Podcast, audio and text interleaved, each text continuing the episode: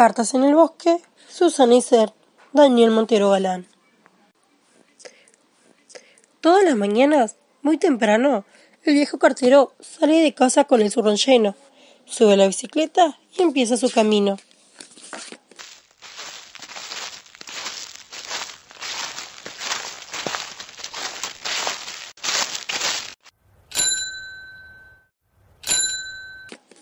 El cartero va de puerta en puerta, toca el timbre y solo dice tres palabras. Ardilla, carta va. La susurra tan bajito que ni siquiera él puede oírlas. Erizo, carta va. Querida ardilla, disculpa el pinchazo que ayer te di. En el mercado sin querer. Para compensarte, te invito a cenar. Te espero a las ocho, ruego puntualidad. Erizo. Estimado erizo, Ayer me pinchó usted. Pero no se preocupe, sé que fue sin querer. Si me invita a cenar, podríamos charlar. Voy a venir a las ocho, no se hable más. Ardilla. A veces los vecinos del bosque le ofrecen un café. Pero el cartero dice que no. Con gesto tímido y rápidamente desaparece tras el polvo de su bicicleta. Liron, carta va. Disculpa, Liron. Hasta el día de ayer no me di cuenta de que estoy picando junto a tu madriguera. Con lo que te gusta el reposo, mejor me busco otro tronco. Pájaro carpintero. Nunca se baja de ella. Carpintero, cartaba. Apreciado pájaro carpintero, el árbol donde empezaste a picar está junto a mi matorral. Ahora no puedo dormir apenas. ¿Podrías trasladarte a otra arboleda? Liron. Los animales los ven todos los días, recorrer el bosque mientras pedalea, pero prácticamente no saben nada de él. Mariposas, cartaba. En realidad el cartero es un auténtico desconocido. Tortuga, cartaba.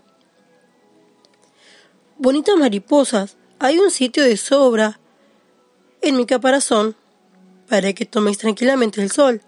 Y si empezara a llover, podrías pasar dentro a tomar un té. Tortuga. Sabia tortuga, nos encantaría visitarte, rodearte de alas y darte aire, posarnos y adornar tu caparazón, escuchar tus historias mientras tomamos el sol. Mariposas. Algunos aseguran que por alguna razón el cartero está triste y que por eso es tan callado. Oso, carta va. Pero quién sabe. Nunca nadie le preguntó. Conejo, cartaba. Amigo oso, cuando te veo por el lago a nadar, contigo me gustaría estar. Pero además de ser algo miedoso, con estas patas cortas no floto. Conejo. Querido conejo, una buena solución encontré. Para cuando me bañe otra vez, podrías montar sobre mi espalda como si de un gran bote se tratara. Oso.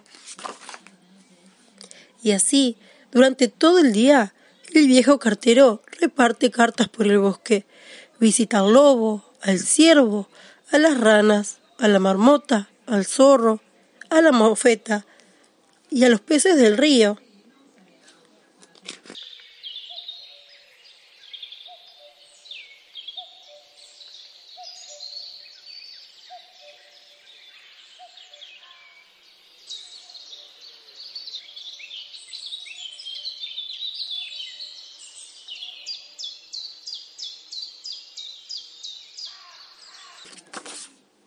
Al anochecer, con el zorrón vacío y muy cansado, regresa a casa.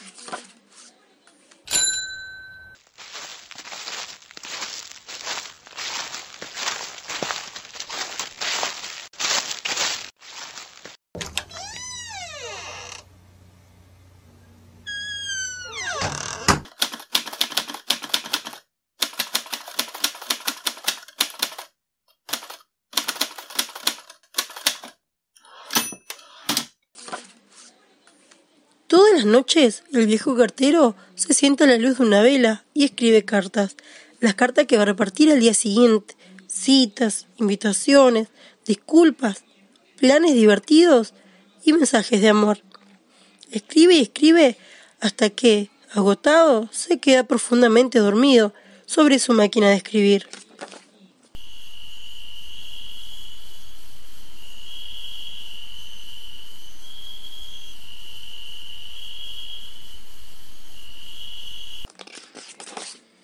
Un día, cuando el cartero está terminando de repartir todas las cartas, ocurre algo asombroso.